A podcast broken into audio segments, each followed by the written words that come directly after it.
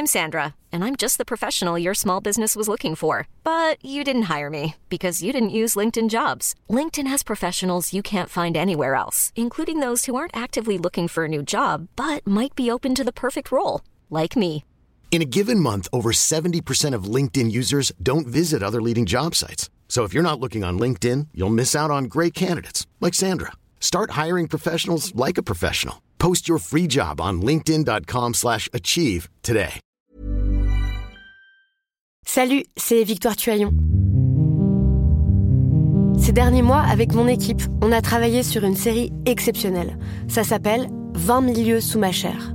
L'autrice, Caroline Potier, a exhumé des cassettes audio qu'elle enregistrait pour sa meilleure amie lorsqu'elles étaient ados et qu'elle traversait l'enfer, les violences que lui infligeait son père. À partir de son histoire, Caroline Potier, devenue journaliste, a mené l'enquête. Comment on pourrait éradiquer l'inceste? C'est beau, c'est intelligent, c'est bouleversant, et je pèse mes mots, c'est d'utilité publique. Pour continuer à sortir de l'océan du déni, écoutez 20 milieux sous ma chair, dans le cœur sur la table.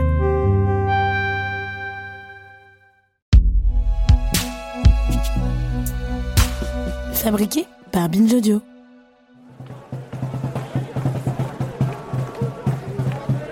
Chers collègues, quelques mots pour expliquer mon absence d'aujourd'hui. Je suis absente car je suis en grève. Non seulement la loi de programmation pluriannuelle pour la recherche ne fait aucun cas des armées de précaires qui participent à faire fonctionner les universités, mais les mesures annoncées auront pour conséquence de les augmenter. C'est la première fois, depuis le début de ma trajectoire universitaire, que je prends la parole au sujet des conditions dans lesquelles je travaille, dans lesquelles nous travaillons. J'ai appris à ne pas mentionner ces choses-là, j'ai appris à les isoler du cœur scientifique de mon activité. Depuis quelques mois, la mobilisation fait rage et c'est ce qui m'a poussé à agir. Cette mobilisation, celle des collègues, précaires et titulaires, s'est traduite par la prise de parole de bon nombre d'entre nous.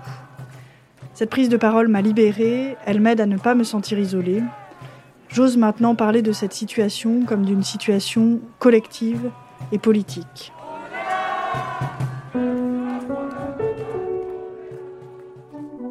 Ce qui est important aussi par rapport à cette lettre, c'est qu'en fait, c'est la première fois que euh, bah, justement je déserte le contenu et la production de contenu pour me mobiliser sur les conditions dans lesquelles je, travaille.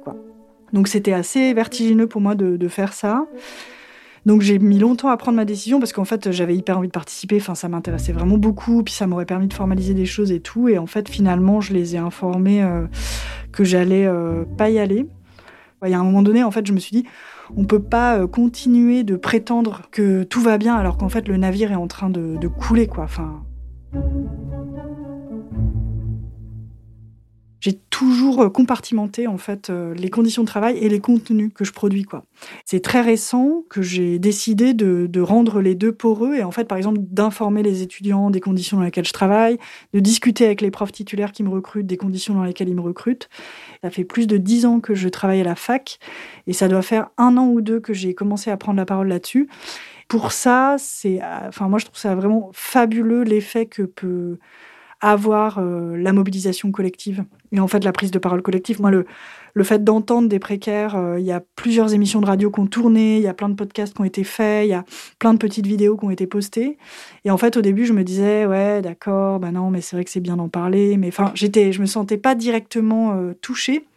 Et je me suis rendu compte au bout d'un moment que en fait, ça me faisait un bien fou juste d'entendre les gens décrire les choses que je vis, quoi la prise de parole en fait et la parole, je suis sûre qu'elle a des vertus quoi et c'est ce que je dis dans la lettre. Et en fait, même si j'ai pas du tout de, enfin j'ai très peu d'espoir sur la résolution de cette situation parce que politiquement c'est vraiment une catastrophe, de sentir qu'on n'est pas tout seul dans cette situation, ça te rend beaucoup plus fort quoi. Pour continuer à travailler puis pour lutter quoi.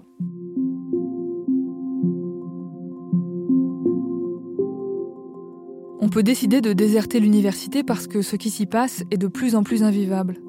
Mais quand on reste, comment on la rend habitable? On essaye, c'est-à-dire voilà, on est euh, sur ce bateau branlant, euh, ça prend l'eau de tous les côtés, et puis euh, soit on se désespère et puis on se met un boulet au pied puis on saute, quoi. soit on essaye d'aménager des, interstices, de trouver des espaces qui font du sens. Donc moi, c'est ce que j'essaye de faire en, en aménageant des niches, tu vois, en transformant des cours, en développant d'autres pédagogies. Pour le dernier épisode de cette série, j'ai voulu me demander comment faire pour que le monde de la recherche ne soit plus que cette grande machine violente qui expulse ou maltraite celles et ceux qu'elle a formés. Comment on fait en 2021 quand on est un doctorant non financé, une chercheuse précaire ou un enseignant vacataire pour résister et tenir bon Pour faire valoir ses droits et pour en créer de nouveaux Pour replacer les métiers des sciences sociales dans le cadre du droit du travail et du service public?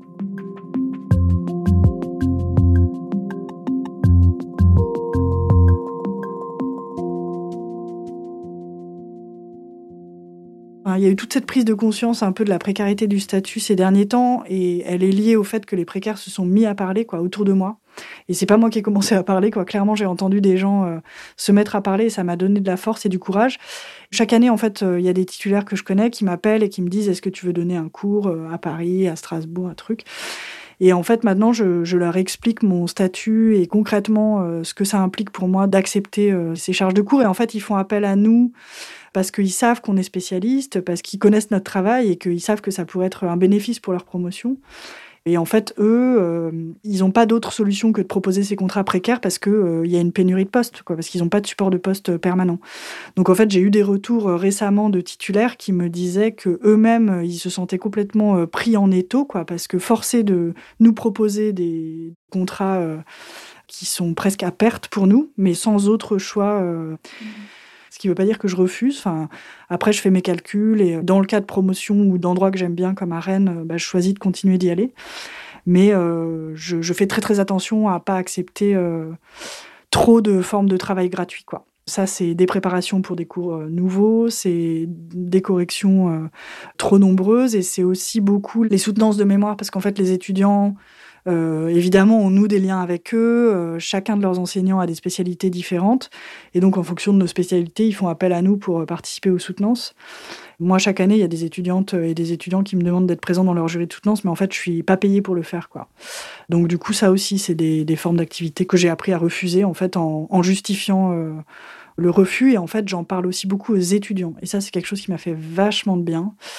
Parce qu'en face, en fait, les étudiants, ils n'ont pas du tout conscience. Moi, je me souviens quand j'étais en licence, euh, juste, je, ne me posais pas la question de savoir dans quelles conditions euh, mes profs étaient employés ou travaillaient. Pour moi, c'était juste des profs. Maintenant, euh, à chaque cours, et puis de toute façon, vu que depuis plusieurs années, il y a des réformes qui sont de plus en plus mortelles, voilà, il y a des semaines entières de grève, et puis moi, je, fais aussi beaucoup grève. Et, et, en fait, quand ça se passe, je leur explique quoi. Et maintenant, je commence toujours mes semestres en leur expliquant que je suis précaire, que je leur donne ces enseignements dans le cadre de vacations pour qu'ils sachent aussi que je peux pas, euh, par exemple, répondre à leurs mails euh, immédiatement tout le temps, quoi, parce qu'en fait, sinon, euh, j'ai juste pas de vie et puis je, passe ma vie à faire du travail non payé, quoi. J'ai aussi appris à conceptualiser cette notion de travail gratuit, à voir à quel point ça s'appliquait dans mon cas et essayer de réduire ça au maximum tout en, en essayant de pouvoir continuer cette activité, quoi. Clélia Barbu le dit très bien. La prise de parole, quand elle sort du cadre privé, a des vertus politiques. Prendre la parole, ça brise l'isolement. Ça sort les problèmes de sous le tapis pour les exposer au grand jour et pour demander des comptes, pour demander des changements. Alors même si parler ne change pas immédiatement les choses, ça bouscule un ordre établi, qui fait que ce sont les précaires qui ont honte de leur précarité, et pas les législateurs qui ont honte des conditions de travail qu'ils imposent. Karim Amou, qui est chercheur titulaire, souligne lui aussi l'importance dans le contexte actuel de faire de nos difficultés un sujet de discussion central dans le cadre professionnel. Moi, j'en parle tout le temps, euh, la preuve. j'en parle là, mais j'en parle tout le temps et à tous les niveaux. Professionnaliser son rapport à la recherche pendant le, doctorat, ça parle de ça pour moi. C'est-à-dire, euh, un engagement professionnel, c'est aussi poser les limites de ce qu'on est prêt à faire dans un cadre et jusqu'où on veut aller, jusqu'où on ne veut plus aller. Et c'est douloureux parce qu'on sacrifie euh, potentiellement un rêve, on envisage le fait de sacrifier ce rêve dans le cadre de cette réflexion-là, mais euh, c'est pour euh, prévenir des douleurs bien plus violentes et des désillusions bien plus violentes. Donc la majorité des, gens avec qui j'ai fait ma thèse et soutenu ma thèse, ils ne sont pas titulaires aujourd'hui, ils ne sont pas titulaires de l'enseignement supérieur et de la recherche. Il y en a qui sont ingénieurs d'études, il y en a qui sont dans la recherche indépendante associative. Euh, il y en a qui sont passés complètement à autre chose. Globalement, je pense que dans les gens que j'ai fréquentés en thèse, euh, il doit y avoir 3-4 mètres de conf et 2-3 chercheurs CNRS, des chercheuses CNRS. C'est pas beaucoup, enfin, c'est une petite dizaine. Donc, euh, On en parlait tout le temps, euh, c'était quelque chose de super important. Sauf que prendre la parole pour nourrir une lutte politique, ce n'est pas un choix évident parmi les précaires de l'université. La plupart des gens qui m'ont écrit pour me raconter leur histoire m'ont demandé d'anonymiser tout aspect de leur témoignage qui pourrait les identifier. Notez cependant que je tiens à ce que tout ça reste anonyme. Je souhaiterais simplement que mes données soient anonymisées pour ne pas que mes amis se reconnaissent frontalement et brutalement dans mon témoignage. Même de façon anonyme, dans des milieux si petits, on peut être reconnu. Je craignais que cela nuise à la poursuite de ma carrière. Il est important pour moi que ces trois institutions ne puissent pas savoir que je parle d'elles, car elles pourraient trop vite me reconnaître vu mon témoignage. Ce n'est pas à moi de ressentir de la honte. Aussi, j'assume complètement et je suis fier maintenant de mon choix. Pour le journaliste Olivier Monod, cette réticence très partagée à témoigner en son nom est révélatrice. C'est en fait impacter ses chances de réussir derrière le concours, euh, c'est être mal vu derrière. Il y a toujours cette tension personnelle entre défendre son statut d'aujourd'hui, mais se garder une possibilité d'en avoir un meilleur demain et ne froisser personne en fait. Et ça, c'est en effet très compliqué. L'une des choses qui est souvent revenue dans cette enquête, quand il s'agit de survivre à la formation ou à la précarité universitaire, c'est l'importance de l'organisation entre pairs, l'importance des collectifs informels. Quand on est doctorante, cette organisation permet de pallier l'inexistence de formations professionnelles à la recherche. On était nombreuses, pendant mes années de thèse, à inventer ce genre de cadre de travail et de sociabilité. C'était un réflexe très largement partagé. Ça allait des rendez-vous quotidiens à la bibliothèque, au fait de se rappeler les unes les autres, de prendre des pauses, à se relire des chapitres, des articles, ou à répéter des interventions orales devant les autres. Avec deux de mes amies doctorantes, on a même emménagé ensemble. Et je sais qu'on n'a pas été les seuls à faire ça. Et franchement, je ne suis pas certaine que j'aurais terminé ma thèse si mes copines n'avaient pas été là, si on n'avait pas réussi à créer ensemble cet espace de survie et de vie c'est hyper important qu'il y ait des espaces entre pairs à tous les niveaux, dès le master, avoir un espace de discussion entre titulaires et non titulaires sur les travaux. Toute la question, c'est comment est-ce qu'on va construire que ce soit un espace encourageant, bienveillant et qui fait avancer ou un espace d'humiliation. Tous les collectifs peuvent être des espaces d'humiliation aussi en fait. C'est vraiment donc euh, ça va être des assemblées générales de laboratoire, ça va être euh, des sessions d'écriture, euh, un mois, deux mois d'écriture chez les unes ou chez les autres pendant l'été. Je dis vraiment la même chose aussi pour mon parcours de thèse, c'est-à-dire il y a un moment où les choses se sont socialisées collectivement. En fait, ça allait toujours ensemble, collectif de travail et collectif politique. Donc euh, c'était aussi devenir un collectif où on se soutient dans l'écriture ou dans nos recherches et on se relie. C'était aussi avoir le même collectif pour construire des revendications auprès du laboratoire pour obtenir une salle des doctorants. Parce que là où j'ai fait ma thèse, il n'y avait pas de salle des doctorants. Mais à la fin de ma thèse, il y avait une salle des doctorants. Et juste, on n'existait qu'à partir du moment où on existait collectivement. Je suis pas sûr que je dirais comme toi que c'est euh, nécessairement informel. Je pense plutôt qu'il faut réfléchir à si on le formalise, quel coût ça a et quelles conséquences ça a. Parce qu'il y a des formalisations qui méritent d'être faites, il y a des collectifs de recherche qui méritent d'avoir un nom, il y a des euh, groupes politiques qui méritent d'avoir un agenda. Dans tous les cas, que ce soit informel ou formel, on n'échappe pas à la question des hiérarchies, des rapports de pouvoir, des effets d'exclusion. Et donc, le plus important, de mon point de vue, c'est de trouver comment on, est réflexif là-dessus et comment on, construit euh, des garde-fous. Pour moi, l'institution, elle est du côté de ces garde-fous après. Les espaces d'organisation entre pairs, ce sont déjà des espaces politiques.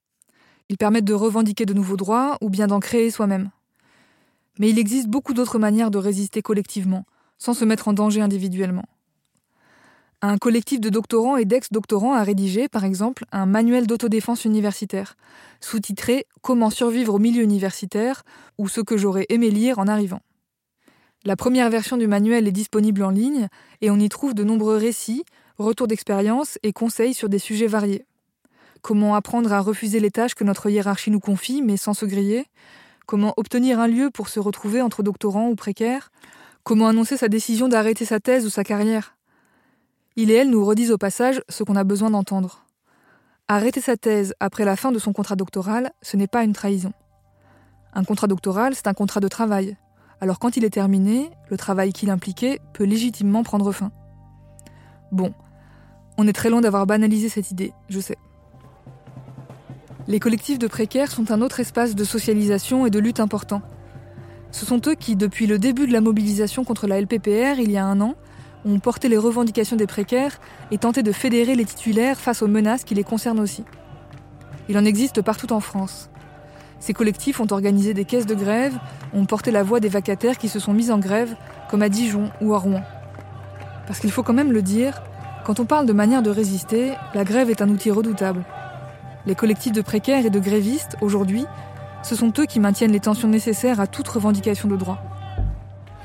C'est à la fois une lutte qui a été chouette et importante, euh, à la fois une lutte dont on ne peut pas dire qu'elle a arraché beaucoup de victoires pour l'instant, de toute façon, les luttes ne sont pas euh, utiles simplement parce qu'elles arrachent des victoires. Elles créent des collectifs, elles remettent en cause euh, des façons de penser les choses. Parfois, dans la douleur, elles font surgir des voix qui viennent dire non, mais en fait, euh, vous, ne le saviez pas ou vous faites semblant de pas le savoir, mais en fait, on a toujours existé, on était là. Que ce soit dans les rapports et le degré d'exploitation que subissent les précaires, mais aussi dans le rapport entre les précaires chercheurs et chercheuses et enseignants chercheurs et chercheuses, mais aussi du côté des personnels administratifs, des ingénieurs d'études et de recherche qui eux aussi peuvent être précaires. Quels sont les rapports entre ces gens-là? Aussi des lignes de fracture à l'intérieur du monde académique et on a tenté de rendre plus visible la question euh, du racisme d'un côté, de la xénophobie et euh, de la place des étudiants et étudiantes étrangers de l'autre, qui sont des questions euh, qui sont largement périphérisées. On n'a pas vu un mouvement massif de mobilisation. Je vais parler surtout de mes collègues, donc du côté de la recherche, parce que du côté de la fac, il y a des gens qui se sont bougés, mais par rapport à Bienvenue en France et plus généralement à toute la, la précarité administrative et la violence que les étudiants étrangers, surtout quand ils viennent des pays du Sud, subissent et donc tout ça, ça a eu une, place aussi dans cette mobilisation et c'est ça que je retiens et que je trouve chouette. Après, on est, euh, c'est pas propre à la recherche, on est à un degré de surdité et de répression étatique qui est, euh, je pense, assez inédit euh, dans les dernières années.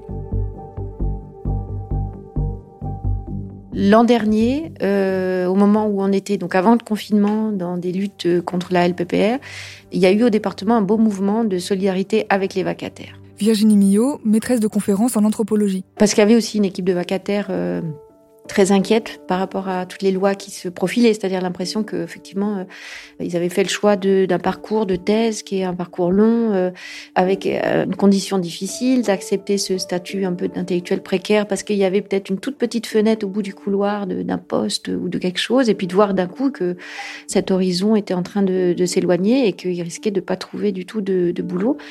Et donc là, il y a eu un vrai mouvement de solidarité, euh, bon, qui n'a pas été simple hein, euh, à mettre en place, mais de, l'ensemble de l'équipe pédagogique pour demander à la présidence de l'université une euh, mensualisation des heures, ce qu'on n'a pas obtenu, hein, et tout a été gelé, faire en sorte qu'au moins ils puissent être payés tous les mois. La LPPR a été adoptée à la fin de l'année 2020, mais la lutte des enseignants-chercheurs précaires et titulaires est loin d'être terminée. Parce qu'elle ne résout pas la pénurie de postes, parce que les financements pérennes vont encore diminuer, que les logiques de compétition vont être accentuées et que ce sont en particulier les femmes et les autres minorités qui vont le payer. Donc il n'y a pas d'engagement sur l'emploi.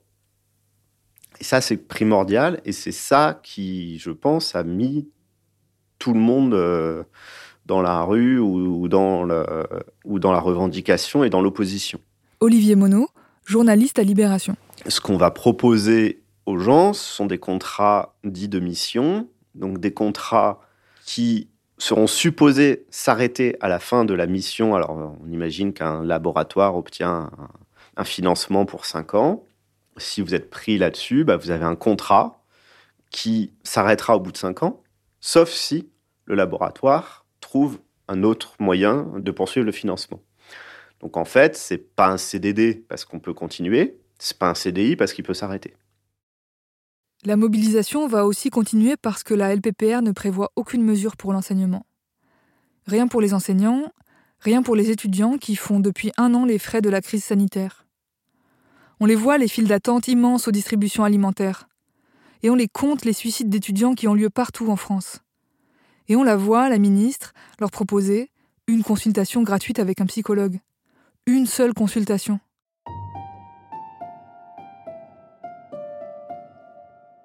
Fin février, le collectif Université ouverte a lancé un appel à une forme de mobilisation très concrète pour préparer la rentrée prochaine. Nous appelons les titulaires de l'ESR à refuser d'assurer des heures de cours complémentaires à la rentrée ou de recruter des vacataires de manière à faire pression sur le ministère et obtenir des postes de titulaires et, des, financements, doctoraux, plus nombreux et plus longs, à la hauteur des besoins de l'enseignement supérieur public. Parallèlement, de manière à ne pas fragiliser les enseignantes vacataires qui dépendent très fortement de ces vacations pour vivre. Nous lançons un appel pour les soutenir financièrement sur six mois. Et recueillerons dans ce cadre les promesses de dos. Les collègues titulaires se résignent le plus souvent à assurer des heures complémentaires et à recruter des vacataires, ne pouvant, à leur niveau, individuellement, isolément, faire autrement. Il peut en être cependant tout autrement si un mouvement s'organise à l'échelle nationale. Nous lançons un appel pour que les titulaires s'engagent à mener une action commune et organisée. On le disait dans le premier épisode, l'université est un contre-pouvoir. C'est le cas depuis mai 68 sans vouloir ressasser de vieux clichés. Mais cette histoire, elle est importante, parce que depuis, absolument tous les gouvernements successifs ont voulu régler son compte à l'université. Et chaque fois, il a été question des trop nombreuses critiques sociales et des mouvements sociaux qui naissaient entre ces murs, dans les couloirs, sur les campus, dans les amphis. Le mépris ressenti par les universités de la part des hommes politiques, il se traduit de beaucoup de manières différentes. En France, on est clairement dans ce paradoxe-là que le principal opérateur d'enseignement supérieur et de recherche, ce sont les universités. Et euh, la plupart des élites françaises n'y ont quasiment pas mis les pieds. Par euh, en droit et en médecine, euh, où on peut avoir encore des gens qui font politique après avoir fait droit et médecine, la plupart qui ont fait des grandes écoles et l'ENA ne connaissent pas l'université, en ont une image d'épinal. Mi-février, une pétition publiée par le journal Le Monde demandait la démission de Frédéric Vidal, actuel ministre de l'Enseignement supérieur, de la Recherche et de l'Innovation. La pétition a rapidement réuni les signatures de plus de 20 000 chercheurs et chercheuses de toutes les disciplines. La ministre restera probablement dans les mémoires comme celle qui a voulu commanditer une grande enquête pour vérifier quelles recherches se rendaient coupables de promulguer l'idéologie islamo-gauchiste. C'est tout un concept. Ce n'est pas la première fois que les gouvernements veulent nettoyer les universités. Les cibles changent avec les époques. Cette fois, ce sont les études postcoloniales, les travaux portant sur les discriminations raciales, les études de genre et l'intersectionnalité qui sont mises en cause. Et il faudrait que ce soit le CNRS qui enquête sur ses propres chercheurs. Pourtant, on l'a assez entendu au cours de ces quatre épisodes, ce n'est pas comme si le CNRS recrutait tous ceux qui se présentaient à sa porte avec des idées plus ou moins bien ficelées. Selon Frédéric Vidal, il faudrait séparer ce qui relève de la recherche académique de ce qui relève du militantisme et de l'opinion. Franchement, on se demande dans quel monde vivent ces gens qui nous gouvernent et qui pensent que les réflexions intellectuelles se développent sans être nourries par des idées politiques. Mais à quel moment de l'histoire a-t-elle existé la recherche neutre que la ministre semble appeler de ses voeux? Les chercheurs en sciences sociales seraient censés décrire les phénomènes sociaux, décrire la société, mais surtout pas la critiquer. Surtout pas avoir un avis, surtout pas mentionner les rapports de pouvoir qu'ils observent. Il et elle devraient écrire sur le racisme, mais surtout pas pour dire qu'il est structurel. Il et elle devraient être historiennes, mais surtout pas pour faire l'examen critique de notre histoire coloniale. On va pas empêcher les gens de penser, et on va pas empêcher les gens de penser librement, et on va pas empêcher les gens d'enquêter. On peut que leur pourrir la vie à le faire.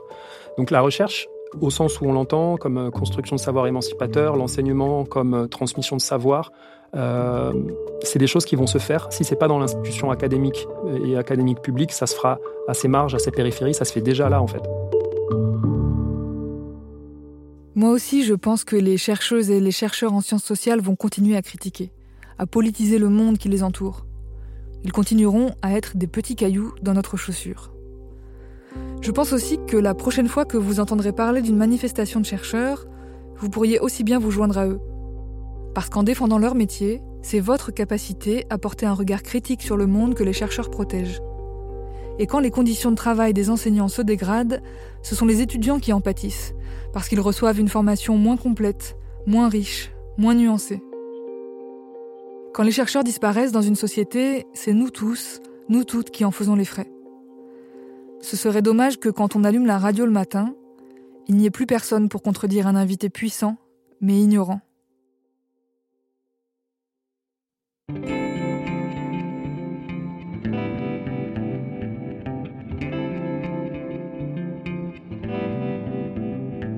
Merci à Virginie Millot et Sylvain Camelin, à Karim Amou, Olivier Monod, Clélia Barbu et Lorraine Lecosanet. Merci à Margot Hier, Rémi Elissab, Amandine Gilbert et aux rédactrices du manuel d'autodéfense universitaire. Merci à Alexandra Clavé-Mercier et à Martin Oliveira. Un grand merci à Marie Sautier, Marianne Lacharrière, Marc Bessin, Luc Sigalo Santos pour le temps qu'ils et elles m'ont accordé dans la préparation de ce récit Et merci à toutes les personnes qui m'ont confié leur histoire. Merci enfin à Eva Rodriguez et à Myriam Paris pour leur aide précieuse. Et surtout, merci à Laura Fletti.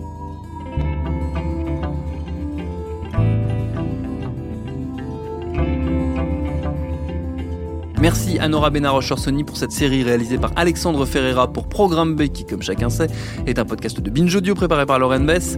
Abonnez-vous sur votre appli de podcast préféré pour ne manquer aucun de nos épisodes. Facebook, Twitter, Instagram pour nous parler. Et à lundi pour un nouvel épisode.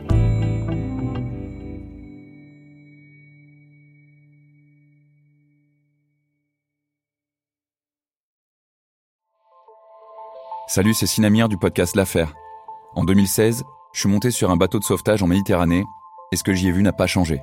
En tout, depuis 10 ans, on compte même près de 30 000 morts sur cette mer. Alors, dans le naufrage, notre nouvelle enquête, j'ai voulu raconter un cas concret. Comment 130 personnes sont mortes en 2021 à la frontière de l'Europe, malgré des dizaines d'appels de détresse. Qui n'a pas pu les sauver? Et pourquoi? Qui étaient ces disparus? Et surtout, comment on en est arrivé à ne plus parler de 130 personnes qui meurent le même jour sur un bateau au milieu de la Méditerranée? Le naufrage, c'est la nouvelle série du podcast L'affaire de Paradiso Média. Une enquête que vous pouvez retrouver gratuitement chaque semaine à partir du 27 mars 2024 sur toutes les applications de podcast.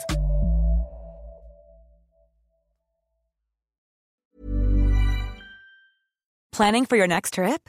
Elevate your travel style with Quince. Quince has all the jet setting essentials you'll want for your next getaway, like European linen, premium luggage options, buttery soft Italian leather bags, and so much more. And is all priced at 50 to 80% less than similar brands. Plus, Quince only works with factories that use safe and ethical manufacturing practices. Pack your bags with high-quality essentials you'll be wearing for vacations to come with Quince. Go to quince.com/pack for free shipping and 365-day returns.